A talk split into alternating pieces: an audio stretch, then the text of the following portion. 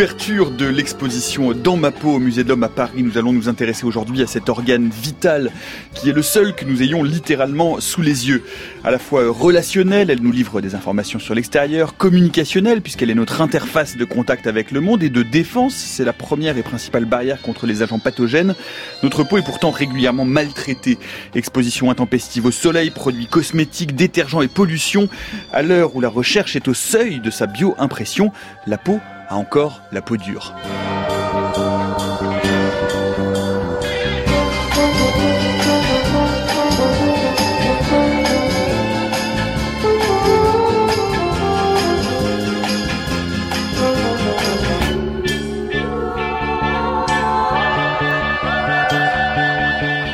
Peau de porc en porc, c'est le programme épidermique qui est le nôtre pour l'heure qui vient. Bienvenue dans la méthode scientifique. Et pour parler de cet organe essentiel, de son fonctionnement, de ses dysfonctionnements aussi et de l'état de la recherche à son sujet, nous avons le plaisir de recevoir aujourd'hui Martine Bagot. Bonjour. Bonjour. Vous êtes chef du service de dermatologie à l'hôpital Saint-Louis et nous sommes en duplex depuis les studios de nos camarades de France Bleu Provence à Aix avec Marie-Alette Richard. Bonjour. Bonjour. Vous êtes euh, dermatologue au sein de l'unité dermatologie, vénéréologie et cancérologie cutanée à l'hôpital de la Timone à Marseille, ancienne présidente de la Société française de dermatologie.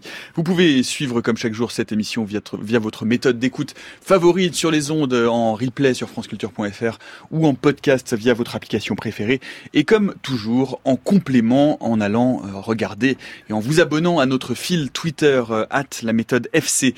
Alors pour commencer, je vous le disais à l'instant, je vous le disais à l'instant, sans liaison dangereuse même. Mercredi s'ouvre au Musée de l'Homme la grande exposition euh, du printemps dans ma peau. Ça dure jusqu'à début juin. Et Antoine Beauchamp, vous avez eu la chance et le privilège de découvrir cette exposition en avant-première et vous nous la faites visiter. Bonjour Antoine. Bonjour Nicolas, bonjour à toutes, bonjour à tous. Et c'est Isabelle Velter, commissaire de l'exposition, et la biologiste Françoise Berner qui m'ont guidé dans cette exposition qui nous plonge d'emblée en immersion grâce à des images de synthèse dans les différentes couches de la peau. L'exposition dans ma peau permet non seulement de comprendre comment fonctionne notre organe, mais ça n'est pas tout. L'exposition sensibilise également aux enjeux de la recherche concernant la reconstitution de la peau depuis les premiers pas de cette recherche dans les années 70 jusqu'à aujourd'hui. Je vous propose donc de débuter la visite avec Françoise Berner, qui sera rejointe par Isabelle Velter dans un deuxième temps. La peau, comme on le sait tous et comme on le voit, en fait, euh, a une très grande diversité de couleurs. Et cette diversité de couleurs est en fait issue de la quantité et de la qualité du pigment, donc de la mélanine. En fait, il existe plusieurs sortes de mélanine. Et ce qu'il faut savoir, c'est que euh, c'est cette mélanine euh, brune noire qui est photoprotectrice et la mélanine jaune orangée est elle plutôt phototoxique.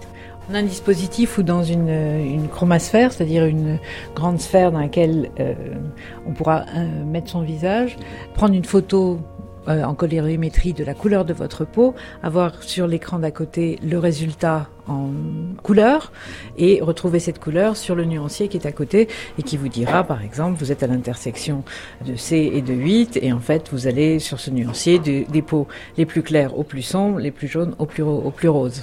Et ici, comme dans les salles qui suivent, on a euh, des kakémonos rouges que vous voyez, qui sont des contrepoints anthropologiques euh, proposés par le Musée de l'Homme, qui sont très enrichissants puisqu'ils viennent s'ajouter au discours d'explication biologique qui est donné dans, chacune des salles. Ici, on a une salle où on, explore en fait l'organe du toucher, puisque la peau c'est d'abord cet organe-là, et donc on a conçu un dispositif dans lequel on va pouvoir avoir une interaction et quand on presse, quand on tire, quand on change la température, quand on souffle ou quand on, on frotte une, une, surface avec des textures différentes, en fait, on se rend compte qu'on simule des terminaisons nerveuses qui sont pas exactement les mêmes. Ça permet de comprendre un peu mieux comment euh, fonctionne le toucher. Donc ici, on va avoir toute une séance sur le microbiote, en fait, oui. donc sur l'ensemble de la microflore qui réside à la surface de la peau. Donc une, une vidéo, mais aussi des dispositifs pour montrer que sur les corps des adolescents ou des enfants et sur les corps des adultes, on n'a pas exactement la même microflore, donc les mêmes sous-populations euh, microbiennes qui habitent certaines zones géographiques. Et donc à chaque fois, on va avoir une cartographie en fait de micro-organismes en montrant et la différence qu'il y a à chaque endroit et comment on vit correctement avec elles quand elles sont en équilibre. Alors ensuite, là, on arrive dans la partie qui s'intitule Reconstruire la peau. Alors, qu'est-ce qui est présenté ici et qu'est-ce que vous avez mis en avant? Alors, dans cette première euh, salle, euh, vous avez le processus de reconstruction avec euh, tout d'abord l'historique des reconstructions de la peau, les différentes étapes. Mhm. Cette reconstruction a démarré dans la fin des années 70, 80 avec les premiers modèles et surtout la meilleure connaissance et la compréhension de la culture des cellules d'abord de notre couche superficielle, l'épiderme. Une fois qu'on a su recultiver euh, et obtenir ces cellules de l'épiderme, l'étape d'après a essayé de leur donner euh, une organisation et une architecture euh, en, en 3D pour avoir un tissu, un premier tissu qui était le tissu superficiel de notre peau, l'épiderme c'était une très grande avancée parce que euh, il a fallu euh, développer des systèmes de culture qu'on appelle à l'interface air liquide, c'est-à-dire qu'en fait, on a l'habitude dans les laboratoires de cultiver les cellules dans un milieu de culture, donc ce qu'on appelle en immersion, mais là, il a fallu mettre ces cultures en contact de l'air pour avoir ce processus finalement de différenciation pour avoir toutes les couches de l'épiderme jusqu'à la formation de la couche cornée. Donc ça, c'était une avancée absolument spectaculaire. Et puis, au cours de toute cette histoire, il y a eu euh, des modèles de peau pathologique et puis des modèles âgés pour pouvoir reproduire euh, une peau jeune, une peau âgée. Euh. Voilà, donc on a euh, toutes ces étapes qui à chaque fois sont des avancées puisqu'elles complexifient, mais elles rapprochent aussi la peau qu'on en arrive à obtenir au laboratoire d'une peau, d'une vraie peau.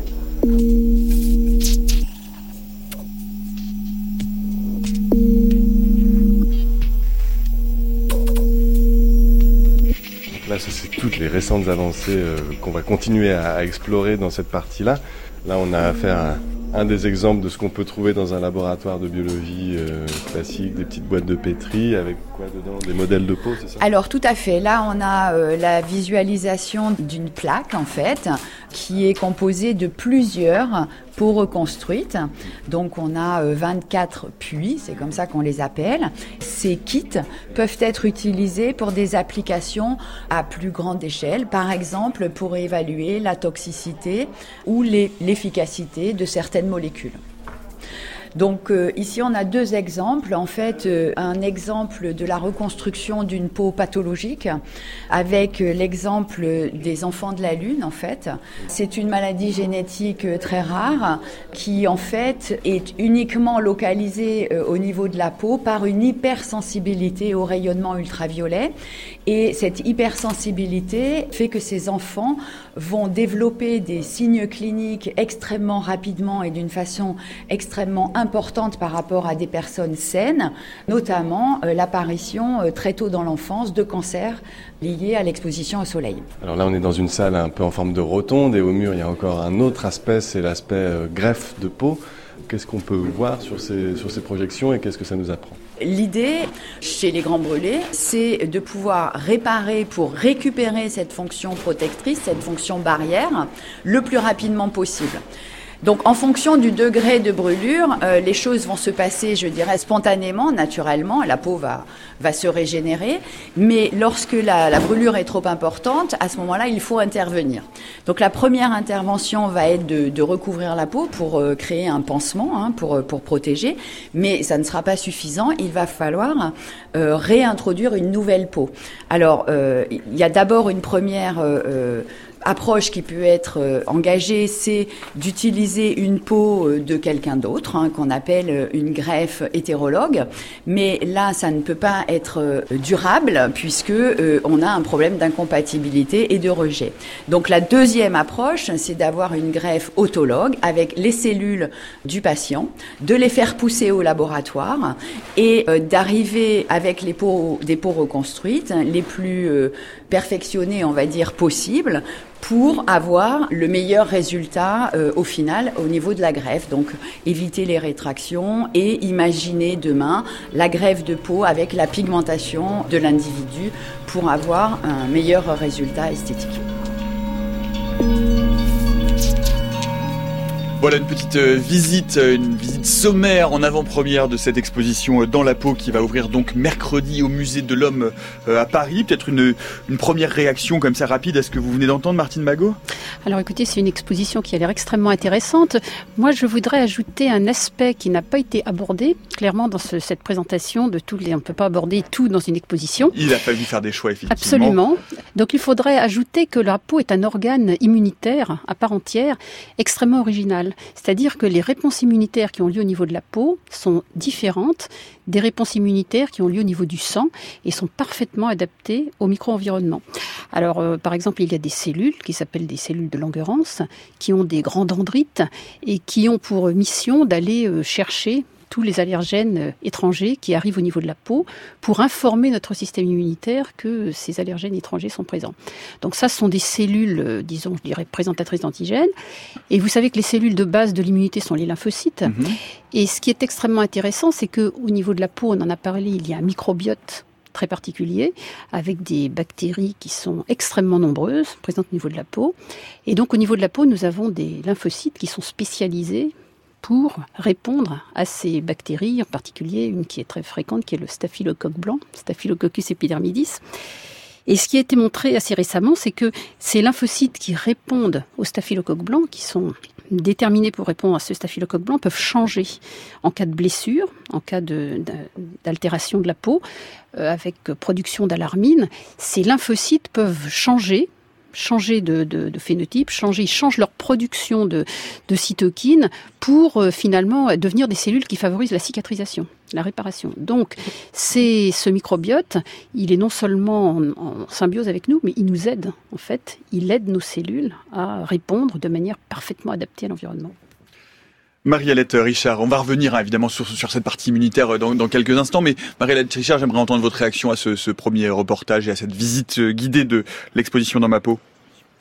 Dans, les grandes diversités de la peau, faut jamais oublier non plus que euh, ce qui était abordé, c'était la partie relationnelle, la partie communication qu'apporte la peau, mais la peau, c'est également et surtout, en termes d'organes de protection, quelque chose qui euh, nous permet de lutter contre la perte excessive en eau, qui nous permet de lutter contre les traumatismes, contre les agents euh, animés, les micro-organismes, parce que l'épiderme en particulier a une fonction de barrière qui est remarquable.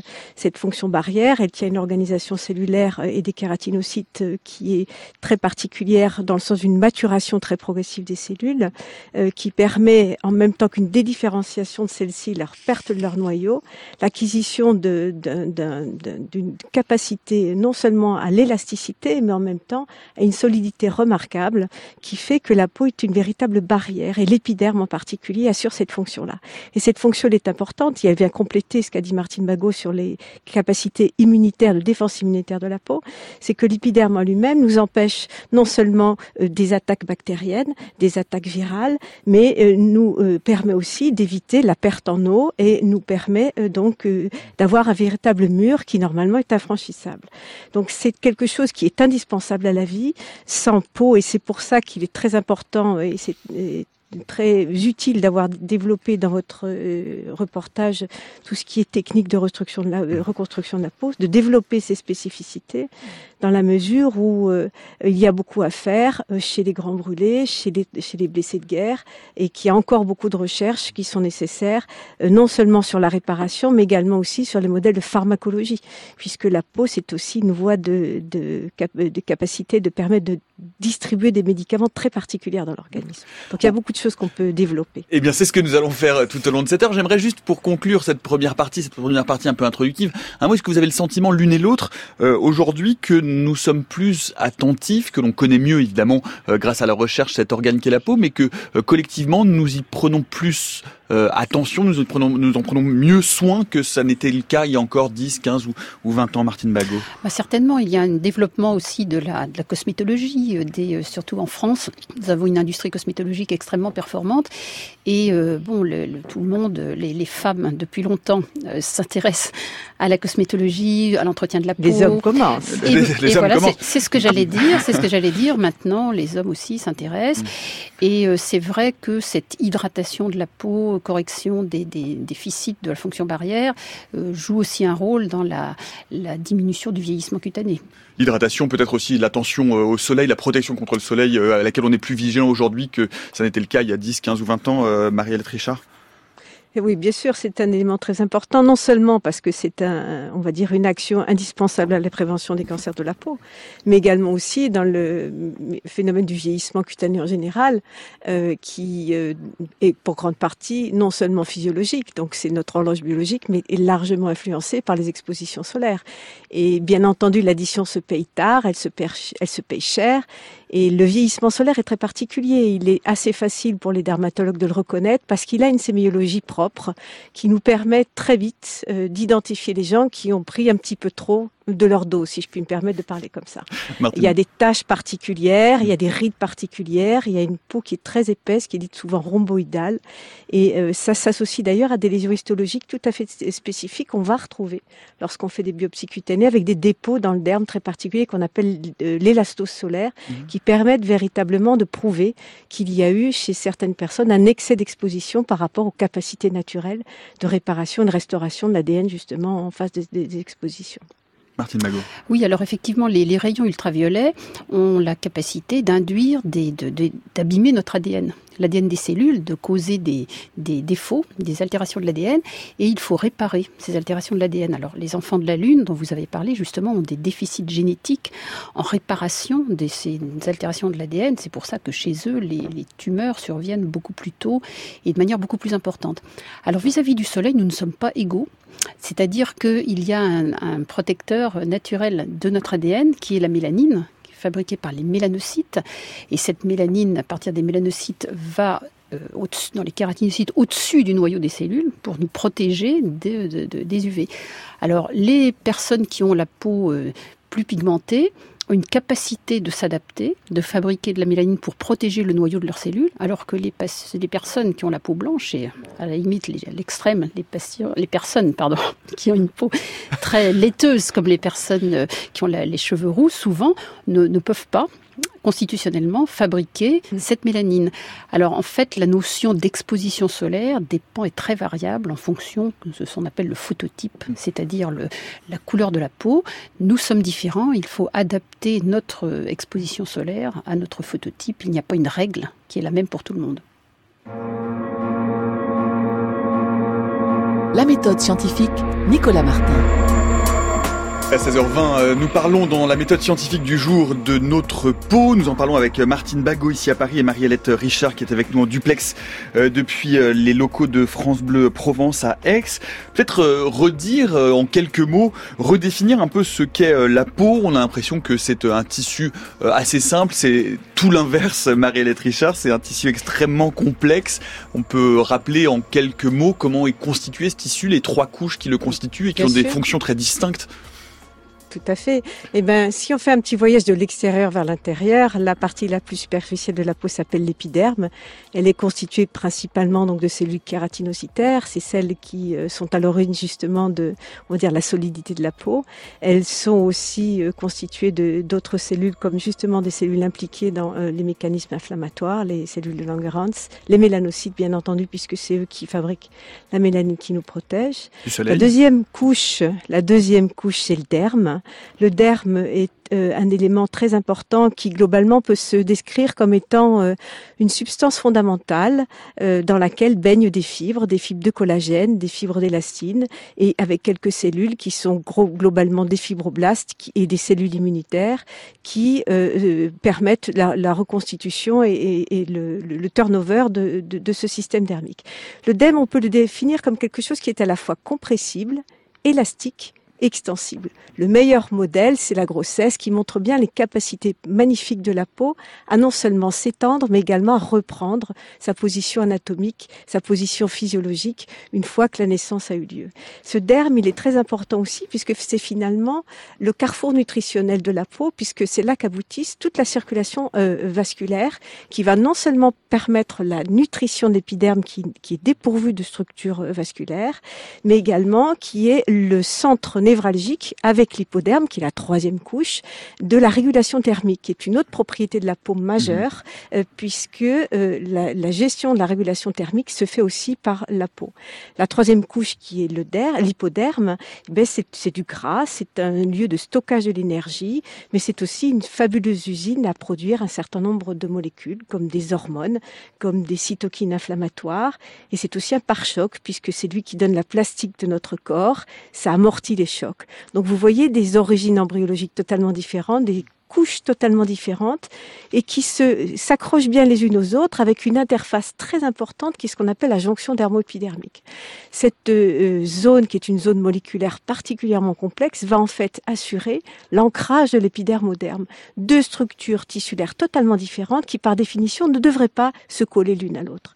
C'est possible grâce à, à, cette structure moléculaire qui est faite d'un certain nombre de filaments, de fibrilles d'ancrage. Ce sont des structures protéiques très complexes qui permettent, comme des haubans sur des bateaux, des grands câbles qui sont tendus entre ces deux structures cellulaires, de permettre de les attacher de façon très solide.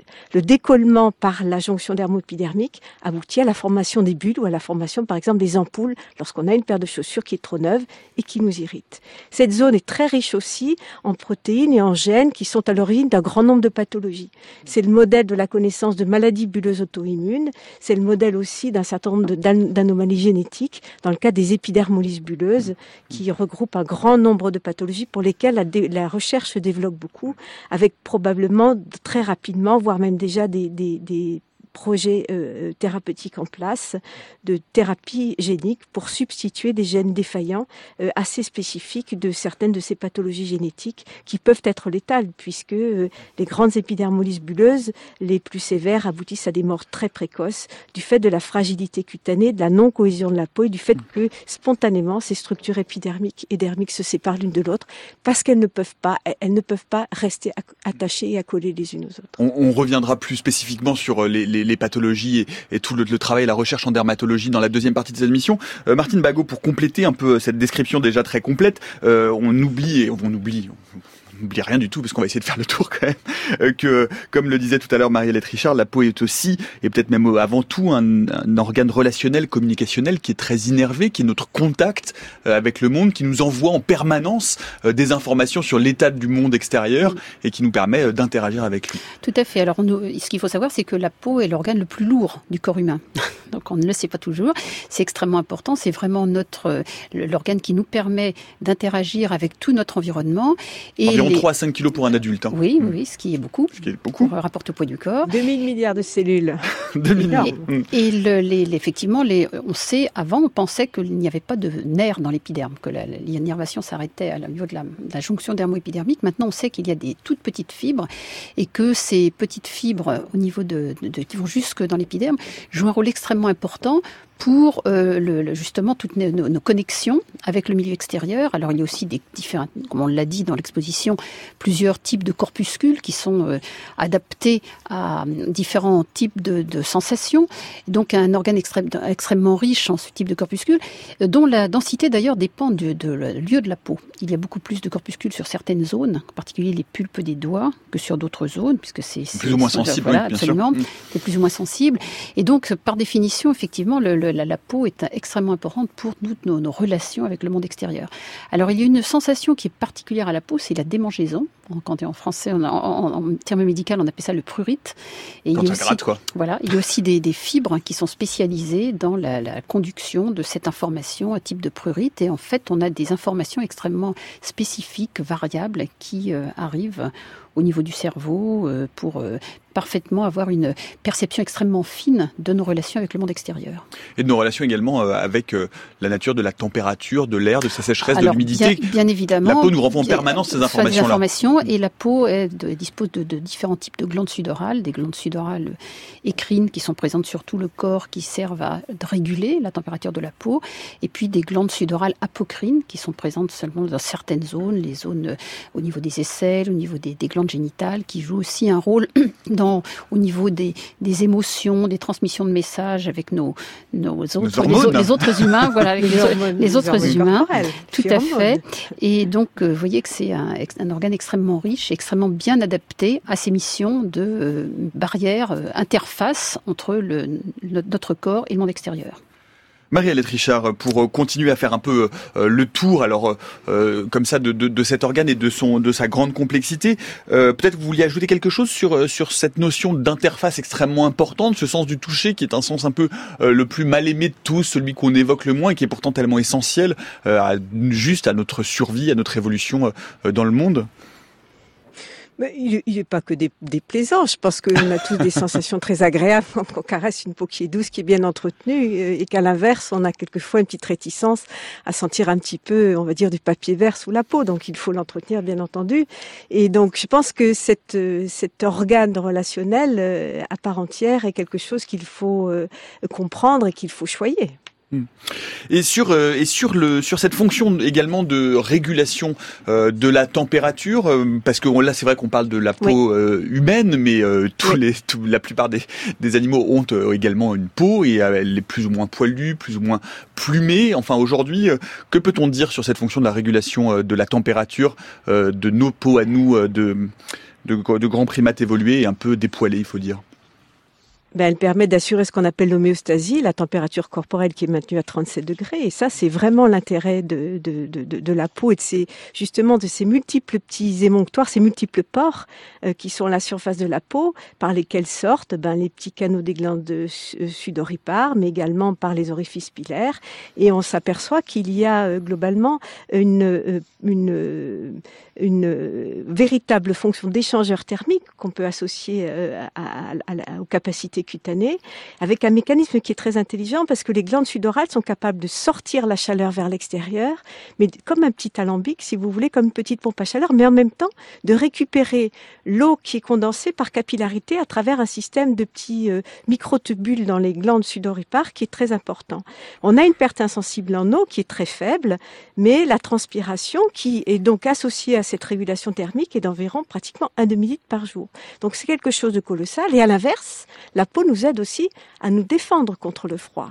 Quand on a la chair de poule, ça correspond tout simplement à ce qu'on appelle l'horripilation, c'est-à-dire que chaque petit muscle arrecteur, qui est un petit muscle euh, qui est euh, accroché à chaque euh, appareil pilosébacé, va se contracter, va donc contracter le poil, va lui donner un petit peu plus rigide sur la peau, et c'est ce qu'on appelle donc cette, cette horripilation qui, par la contraction musculaire, petite poil par petit poil permet la production de petites quantités, mais qui se multiplient, de calories qui permettent de lutter partiellement contre le froid.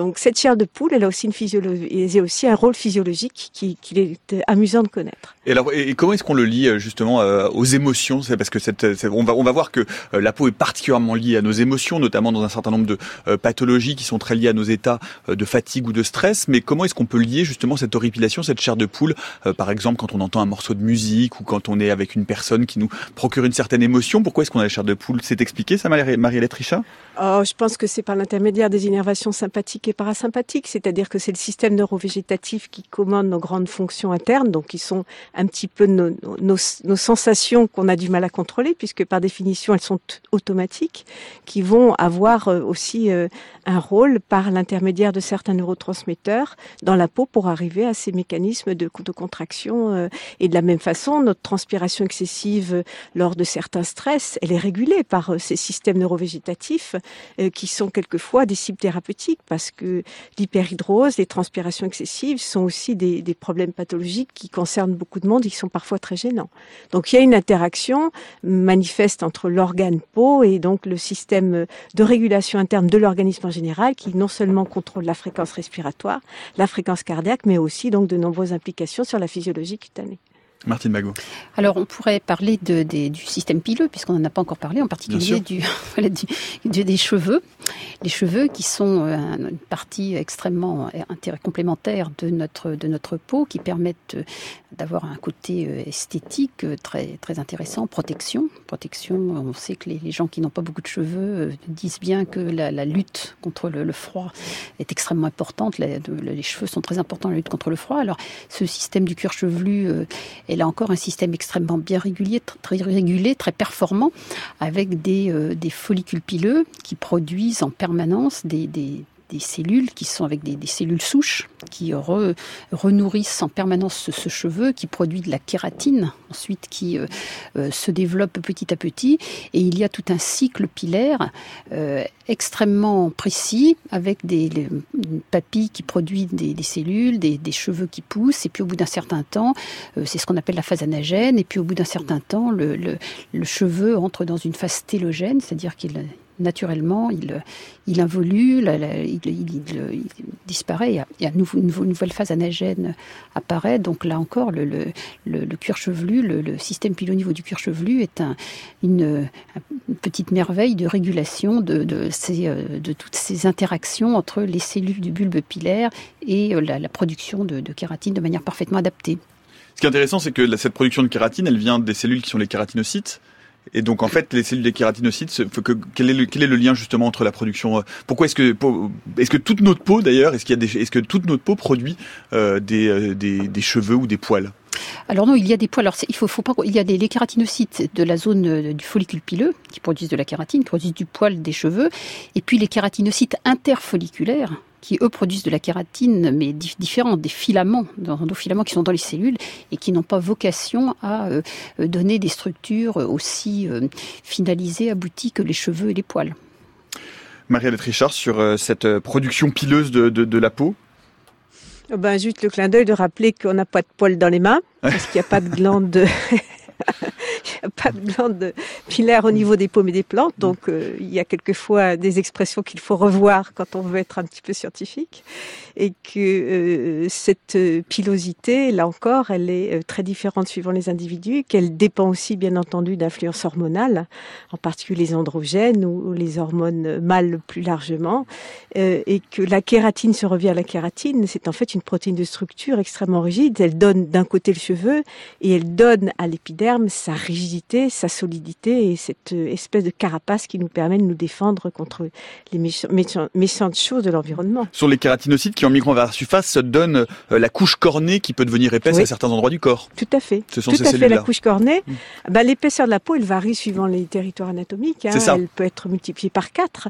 La peau des paupières est la plus fragile. La peau des paumes et des plantes, puisque ce sont des éléments relationnels, est la plus épaisse. Et c'est très facile sur des coupes histologiques, lorsqu'on fait un prélèvement qu'on regarde une biopsie de peau, et on peut tout à fait identifier lorsque le prélèvement a été fait sur une peau ou une plante, puisque la, couche cornée est par définition extrêmement importante, puisqu'elle nous protège.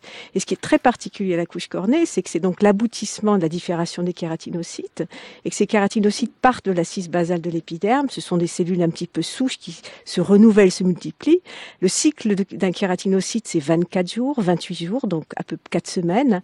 Et pendant cette période, le kératinocyte va migrer de la base de l'épiderme, de l'assise basale, de la jonction dermo-épidermique vers la surface. Et au fur et à mesure, il va s'hyper différencier en devenant euh, morphologiquement, passant d'une cellule cubique à une cellule qui est complètement rondée, aplatie, en passant par une étape intermédiaire de structure un petit peu stellaire, étoilée, puisqu'elle va avoir des connexions très importantes avec ses voisines. Et de la même manière, au fur et à mesure, la kératine change dans sa composition et surtout les kératinocytes perdent leur noyau. Et les noyaux partent, euh, qui sont présents dans la couche cornée disparaissent complètement, pardon, qui sont présents dans la cise basale de, de, de mhm. l'épiderme, disparaissent dans la couche cornée. Totalement absents mhm. dans la couche cornée, par définition. C'est pour ça qu'on parle de peau morte. Oui, et c'est en fait un moyen aussi de. C'est un véritable tapis roulant. Hmm. La, la, partie superficielle de l'épiderme, c'est effectivement ça. C'est un renouvellement cellulaire qui se fait par ce qu'on peut appeler, oui, la peau morte. Pourquoi pas? Mais c'est une fonction, c'est une fonction de protection. C'est pas pour rien que c'est nos kératinocytes perdent leur noyau. C'est l'étape extrême de l'hyperdifférenciation cellulaire, parce que ça correspond à la structure qui est la plus solide finalement. C'est-à-dire que tout notre épiderme, Martine Bagot, tout notre épiderme se, se renouvelle euh, en, cycle, en trois semaines, quatre semaines, intégralement. 28 jours. 28, jours. de la peau du front à la peau du bout des doigts de pied. Oui, au niveau des les cellules souches se différencient en deux cellules. Une cellule qui reste, qui est le, le réservoir, et puis une cellule qui va migrer vers l'épiderme en se différenciant progressivement et qui va assurer l'homéostasie de l'épiderme, l'homéostasie cutanée. Et dans certaines maladies, comme le psoriasis par exemple, cette, ce renouvellement est extrêmement accéléré. Il y a un turnover très accéléré et ça aboutit au fait que les cellules migrent extrêmement rapidement vers la couche cornée et n'ont pas le temps de perdre leur noyau. Et donc, c'est une des, caractéristiques de cette maladie, les cellules de la couche cornée gardent, gardent leur noyau.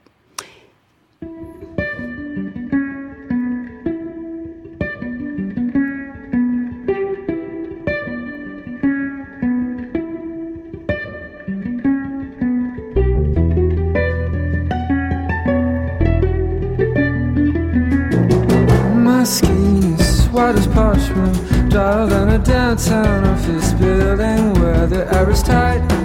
This time spent resting on our bones Waiting for the telephones to ring. Ba-ring, ba-ring, ba-ring, ba-ring, ba-ring, ba-ring. Ba-ring, ba-ring, ba-ring, ba-ring, ba-ring, ba-ring. My skin is cold as a toes on a bathroom floor. Run back to bed and slam the door. I want a love lesson. Oh, how it shakes the ground.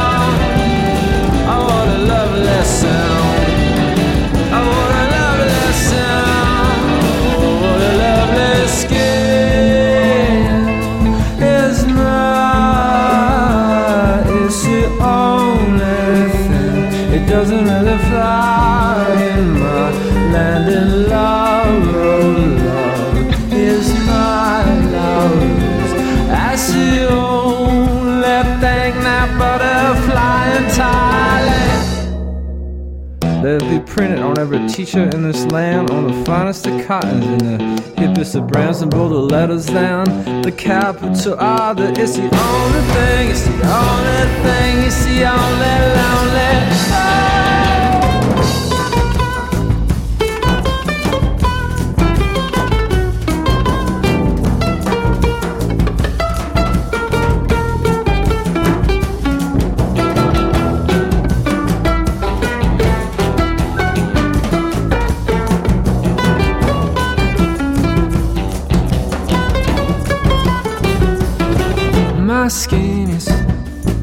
white as parchment, driving a downtown office building where the air is tight. This time spent waiting for that macrame bird of prey to come down and sing. La ling, la ling, la ling, la ling, la ling, la ling, la ling,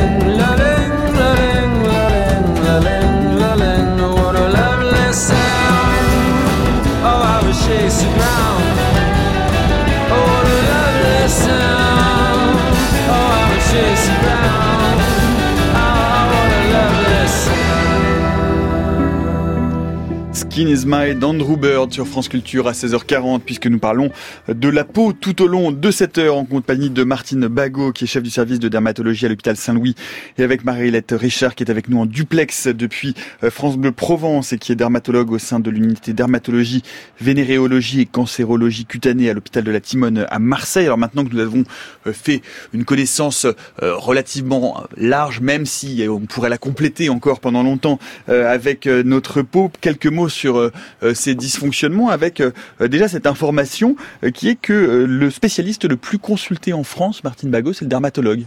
Eh bien oui, ça n'est pas surprenant parce que la peau est un organe qui se voit. Et donc il y a, bon, si on fait une enquête, on se rend compte que un tiers à un cinquième de nos compatriotes ont consulté un dermatologue au cours des précédents mois. C'est extrêmement, là, ça montre la fréquence de, des maladies cutanées.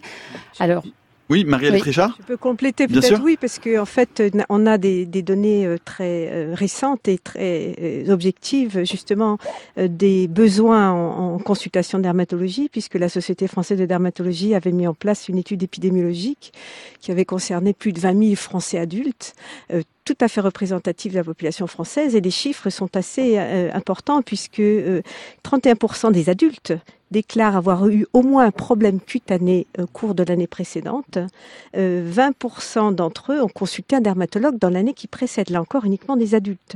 Et ces consultations ne sont pas du tout motivées, comme on pourrait le penser, par des demandes esthétiques ou cosmétologiques. Ça ne représente que 10% des consultations.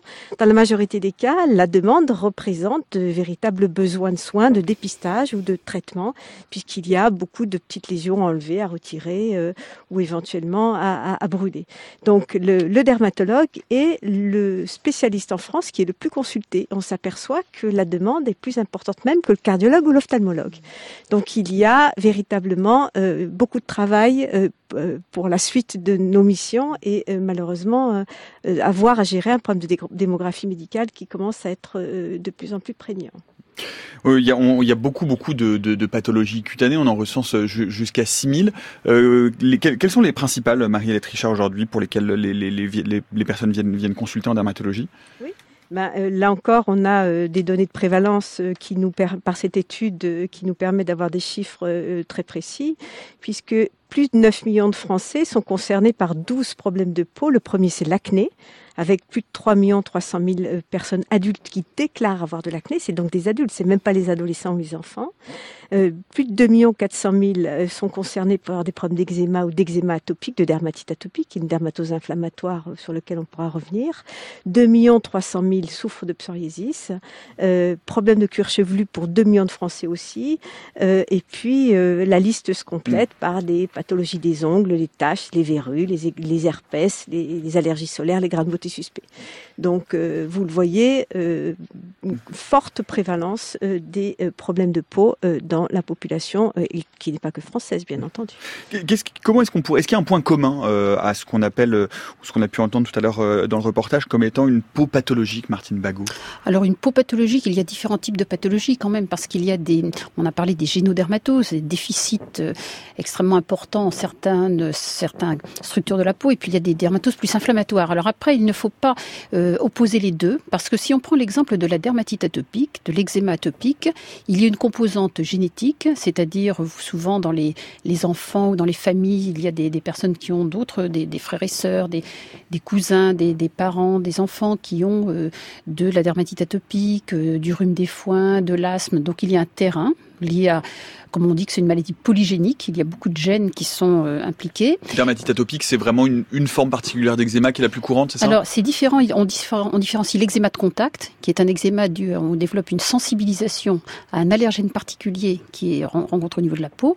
Donc il suffit de ne plus rencontrer cette substance et puis on est, on a, on a plus d'eczéma. Alors que la dermatite atopique, c'est un eczéma constitutionnel, c'est-à-dire on ne peut pas changer ces gènes, donc il va falloir gérer la maladie tout au long de la vie.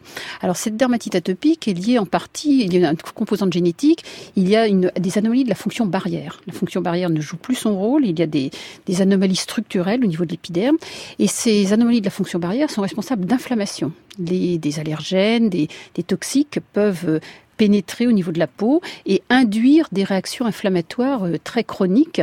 Euh, ça se voit chez le petit enfant euh, à partir de, de 3 mois. Souvent, cette maladie va mieux chez le grand enfant, mais on voit on assiste une augmentation très importante de la fréquence de la dermatite atopique chez l'enfant, mais également chez l'adulte.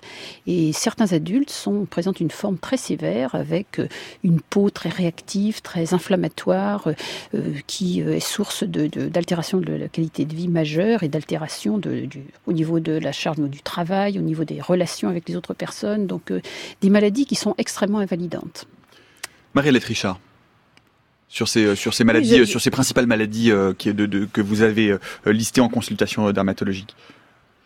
Ben, je, je, je, pense que si on revient sur le modèle de la dermatite atopique, euh, elle, elle, représente bien un petit peu tous les différents différents aspects des problèmes qu'on a à gérer, à savoir euh, des patients qui se plaignent d'un prurite. On a parlé du prurite tout à l'heure, mais là, c'est va dire c'est le modèle type de la personne qui va se démanger jour et nuit, qui va avoir un sommeil qui est totalement perturbés, qui vous racontent que quelquefois ils n'ont jamais une nuit de sommeil complète, qui ont une peau qui est tellement inflammatoire qu'elle suinte, qu'elle tache les vêtements, qu'ils sont obligés de se prendre du temps pour des soins toute la journée. Bien entendu, il y a une certaine lassitude qui peut s'installer aussi. Cette inflammation cutanée, elle est source d'inadaptation à la chaleur, d'inadaptation au froid. Elle est source, bien entendu, de gêne vis-à-vis -vis du travail puisque vous vous retrouvez euh, tout rouge, euh, euh, avec, on va dire, euh, souvent euh, une difficulté, une, fa une, une, fatigue pour le travail, des soins qui sont particulièrement lourds. Et je dirais quand même que malgré tout, face à ces pathologies inflammatoires qui, qui, occupent beaucoup de notre, notre champ de spécialité et probablement beaucoup plus spécifiquement que les verrues, euh, l'acné, qui peuvent être tout à fait partagées euh, pour euh, certaines de ces besoins par les médecins généralistes, les dermatoses inflammatoires nous occupent beaucoup et on a beaucoup de chance puisque se sont développés beaucoup de traitements depuis quelques années. les traitements immunologiques, les traitements par biothérapie ont, ont révolutionné littéralement certains aspects, en tout cas les plus sévères de ces pathologies, euh, que ce soit le psoriasis, que ce soit l'eczéma et à l'autre bout du spectre, les cancers cutanés, puisque euh, ces nouveaux concepts de prise en charge finalement des pathologies, non pas simplement par des dermocorticoïdes ou par des traitements anti-inflammatoires, mais véritablement par des traitements qui vont cibler les, anomalies euh, biologiques, moléculaires, biochimiques qui sont impliqués ou qui sont au, déterminisme de ces pathologies nous apportent énormément et surtout apportent aux patients. Donc on est face à des progrès thérapeutiques, des paradigmes euh, dans le développement moléculaire mmh. qui sont fascinants. fascinants. Il, y a, il, y a ces, euh, il, y a, aussi une, une particularité de, de, ces, de ces maladies dermatologiques. Il y a ces euh, formes que vous décrivez, que l'on connaît bien, dont on connaît effectivement des origines génétiques héréditaires. Et puis il y a aussi ces maladies qui sont très liées à des états émotionnels, à des états de fatigue, à des modifications ou à des troubles de l'humeur et euh, aujourd'hui euh, qui sont parfois euh, en échec thérapeutique. Aujourd'hui, que, que, sait-on de, de, ces, de ces formes de maladies, d'eczéma, de psoriasis qui seraient liées plus à des conditions exogènes qu'endogènes, Martine Bagot? Alors, il y a toujours une aggravation de, des, des, pathologies préexistantes, le, dermatite atopique, l'eczéma, ce sont des maladies, sont des vraies maladies, ce ne sont pas des maladies uniquement psychosomatiques, mais ce sont des maladies qui sont aggravées effectivement par tout ce qui est euh, euh, émotion, euh, stress, stress lié au professionnel, stress lié à des situations familiales.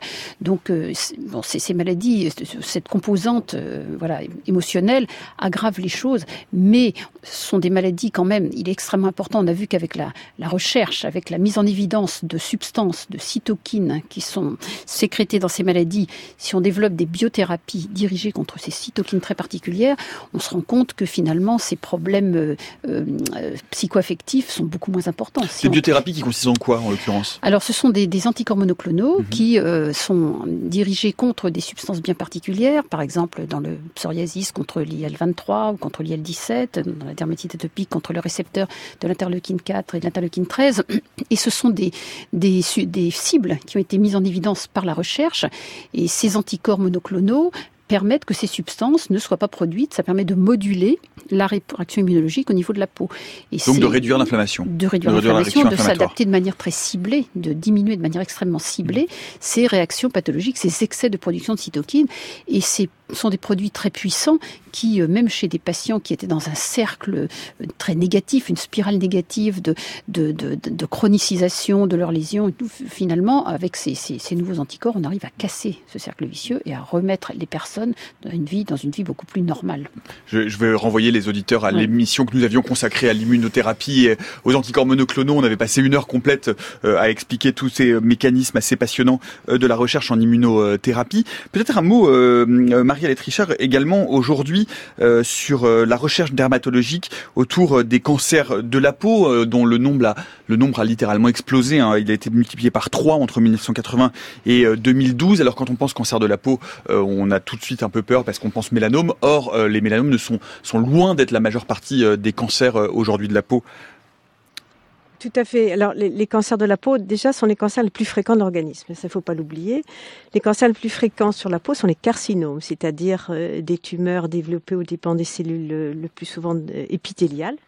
Et dans la majorité des cas, les carcinomes, qu'ils soient épidermoïdes ou basocellulaires, sont des lésions qu'on arrive à gérer relativement facilement par un diagnostic précoce et une exérèse chirurgicale. Il y a des carcinomes qui métastasent, donc qui peuvent poser des problèmes à la fois thérapeutiques et également pronostiques, mais 80-90% des sont gérés simplement par un dépistage et par une chirurgie. Donc il y a presque plus un coût pour la société, puisque du fait de l'augmentation euh, non seulement de nos expositions solaires, mais aussi du fait que la population vieillit, tout un chacun fera dans sa carrière, je suis persuadée, au moins un ou deux carcinomes, et c'est pas pour autant qu'on va réduire l'espérance de vie.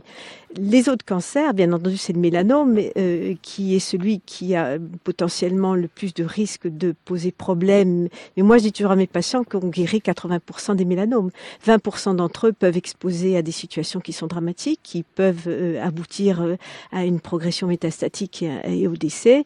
Mais là encore, on va dire que le concept a totalement changé dans la prise en charge de ces pathologies au stade métastatique et peut-être même dans certaines situations où on sait que le risque métastatique est important, notamment dans le mélanome, à développement de stratégies adjuvantes, c'est-à-dire la prévention d'un risque éventuel de récidive par la suite, avec le développement d'immunothérapie. Dans cette situation-là, on n'est pas face à des traitements qui sont des traitements et qui vont être de la cytotoxicité, mm. c'est-à-dire qu'on va pas détruire des cellules, on va jouer simplement sur l'immunité antitumorale et on va demander au système immunitaire de l'individu d'être suffisamment performant et actif pour pouvoir détruire les quelques cellules cancéreuses résiduelles qu'il y aurait pour éviter une récidive ou une, une, une progression de la maladie. Le mélanome qui touche, je précise, les mélanocytes, donc, euh, qui sont ces, ces, ces molécules qui permettent de réguler la, la, la, la, couleur de la peau en fonction de l'exposition au soleil.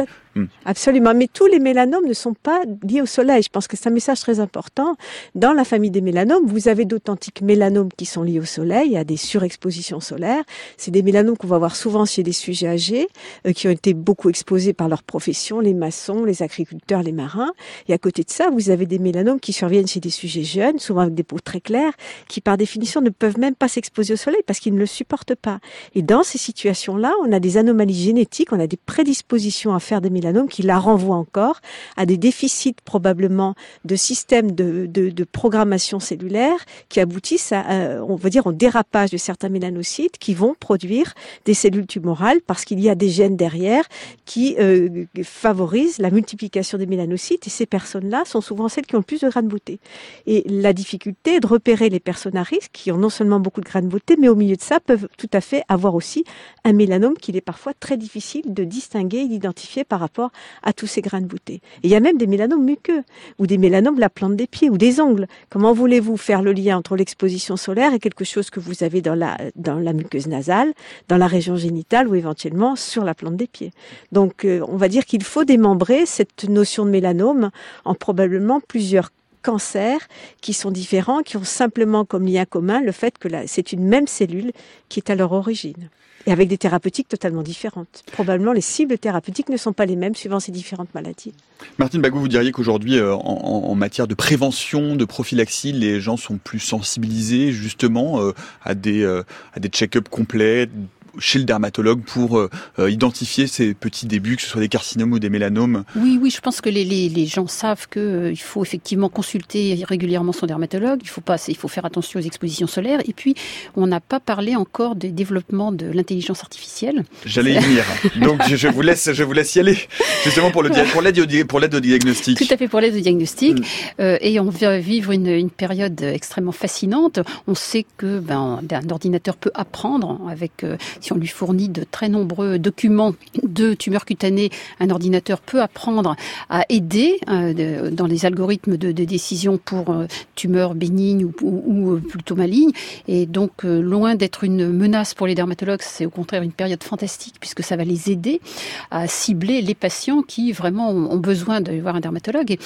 Il y a même en, Australie des développements d'imagerie en trois dimensions avec le développement des techniques d'intelligence artificielle. Donc, correspond vraiment à un besoin, puisque vous savez que les, le dépistage du mélanome reste un problème extrêmement important, et les dermatologues vont vivre une période extrêmement enthousiasmante d'aide au diagnostic. au diagnostic Il y a effectivement une étude hein, qui est de, mai dernier, c'est une équipe euh, allemande, française et américaine euh, qui ont euh, qui ont mis à, l'épreuve un système d'intelligence artificielle de détection hein, de de mélanome en utilisant, en, renseignant en tout cas la base de plus de 100 000 images et qui aboutissait à un taux, qui aboutissait à un taux de diagnostic très très très élevé autour de 95%, ce qui est effectivement une vraie euh, aide au diagnostic. Un mot justement sur l'introduction de l'intelligence artificielle dans l'aide au diagnostic du mélanome, Marie-Alette Richard? Je pense que ça va effectivement sélectionner les vrais patients qu'on va voir, c'est-à-dire qu'on va dépasser le stade du dépistage et du screening, qui est quelque chose qui est un petit peu compliqué dans la mesure où très souvent quand même les gens qui viennent nous voir sont ceux qui devraient pas venir parce qu'ils en ont pas besoin. Ils sont simplement inquiets et que le véritable message c'est d'arriver à faire comprendre aux vraies bonnes personnes à risque qu'elles doivent se faire dépister, quelles qu'en soient les techniques, que ce soit d'aller voir un dermatologue ou de passer devant un ordinateur. Je pense qu'au contraire c'est tout à fait passionnant, une véritable aide pour nous pour pouvoir identifier les bonnes personnes qui après devront de toute façon être prises en charge par les dermatologues au point de vue du traitement, puisque ça restera une exérèse chirurgicale, une confirmation histologique d'un diagnostic, et puis après une décision thérapeutique qui dépendra justement des données de l'analyse de la tumeur. Donc euh, oui, je pense que ça va être quelque chose qui va euh, euh, rendre encore plus légitime notre position et nos fonctions. Tout à fait. Un mot pour dire cocorico, hein, faisons-le de temps en temps quand on a l'occasion de le faire. La France tient une belle place, quatrième place, quatrième rang mondial en termes de nombre de publications en dermatologie. La recherche française en dermatologie se porte bien, Martine Bagot. Alors la recherche, oui, se porte bien. Alors c'est extrêmement important, vous savez, pour une discipline, la recherche, puisque la recherche est la source de l'innovation. Donc il est extrêmement important de faire des recherches sur la physiopathologie des différentes maladies, quel est leur et c'est aussi euh, avec à ce titre en faisant une recherche de qualité, en développant une recherche de qualité dans les services de dermatologie, en général hospitalo-universitaire, que on peut mettre au point les médicaments de demain et que on voit que la dermatologie était une discipline qui avait peu d'innovation thérapeutique il y a 20 ou 30 ans et qui maintenant est à la pointe de toutes les innovations thérapeutiques, aussi bien pour les maladies inflammatoires que pour les maladies cancéreuses dermatologiques. Et un mot également, euh, Marie-Alette Richard. Alors on avait consacré une émission complète hein, à ces notions de bioimpression, mais là euh, il y a la semaine dernière un des chercheurs américains qui ont publié dans Scientific Reports la création d'un système de bioimpression mobile qui pourrait euh, imprimer directement sur les plaies d'un patient une couche de peau générée à partir de ses propres cellules. Euh, ça va, c'est en train de devenir une réalité ce qui est très important notamment pour les grands brûlés ou pour ce type de pathologie très grave où on peut pas faire d'allogreffe de peau oui, je pense que c'est des choses qui sont très attendues. On a de véritables besoins en termes de, de procédures euh, optimales euh, et, rapides de couverture euh, de la peau, puisque euh, ne pas avoir de peau, ben, c'est s'exposer euh, aux infections, à la déshydratation euh, et à la douleur, puisque ne pas avoir de peau, c'est source de douleur effroyable. Et le fait de simplement couvrir la peau avec une greffe, vous avez un effet sur antalgique immédiat. C'est quelque chose de magique de voir le, le, visage même des gens qui se, qui se transforment quand vous reconstituez le plus rapidement possible ce qui, qui a été détruit ou ce qui a été abîmé. Il est clair qu'on a besoin de ces techniques, surtout pour les grands brûlés, dans la mesure où nous sommes pas capables, en temps rapide, ça a été très bien dit par la personne qui était le commissaire d'exposition et qui, décrivait un petit peu ces, différentes euh, procédures, nous ne sommes pas capables de d'avoir euh, pour l'instant des dispositifs qui couvrent euh, très rapidement, donc en quelques jours, des grandes surfaces détruites et c'est un véritable problème puisque euh, ça expose au pronostic vital, aux surinfections. Et donc toutes ces techniques euh, vont être extrêmement utiles. et je pense même au-delà des brûlures, comme vous le disiez, pour certaines maladies génétiques comme les épidermolyses bulleuses. Hmm. C'est véritable, c'est un pansement moderne. Je crois qu'il faut l'appeler comme ça. Et c'est le pansement high tech, qui, mais qui reste quand même dans des indications très particulières. Je pense qu'il faut raison garder parce qu'il y a derrière quand même des coûts effroyables et il y aura de je pense, de bonnes indications, mais pas pour autant quelque chose qu'on va trouver tout près en pharmacie euh, pour l'ampoule après la balade. Je crois qu'il faudra raison garder. Martine Bagot, pour conclure. je crois que ces systèmes de bioimpression ont déjà rendu beaucoup de services euh, pour le tester des molécules, euh, qui ça remplace l'expérimentation animale, donc c'est extrêmement intéressant. Et c'est vrai que ces mécanismes où, avec un, des ordinateurs, on, saupoudre les couches de, de, de, de la peau les unes après les autres pour couvrir une surface de peau dénudée sont certainement l'avenir pour les grands brûlés, pour des maladies dermatologiques avec perte de peau très étendue. Et je vous renvoie, on vient de mettre le lien d'ailleurs hein, sur le fil Twitter de l'émission à cette émission que nous avions consacrée euh, à ces mécaniques de bioimpression. Merci beaucoup à toutes les deux. Merci beaucoup Martine Bagot. Merci, euh, merci Marie-Hélène Richard d'être venue nous parler euh, de la peau au cours de cette heure. Merci à nos camarades de France Bleu Provence à Aix pour le duplex. Et puis je vous rappelle, dans deux jours, hein, si vous êtes à Paris ou si vous avez la chance de passer à Paris, ça dure jusqu'au 3 juin, l'exposition Dans ma peau, c'est au Musée de l'Homme. Merci à toute l'équipe de la méthode scientifique, Antoine Beauchamp, Eve Etienne, Céline Lausanne et Léonore Pérez, Noémie de Saint-Vulfranc, Mathieu Lefrançois, Tobim Denstock, Olivier Bétard à la réalisation, Pierrick Monsigny à la technique. Dans le prochain épisode de la méthode scientifique demain, nous parlerons d'un autre exploit, celui d'une sonde japonaise à Yabusa qui a réussi à aller collecter à des millions et des millions de kilomètres de nous de la poussière d'astéroïdes et qui en plus va la ramener sur la Terre. On en parle demain à 16h jusqu'à preuve du contraire.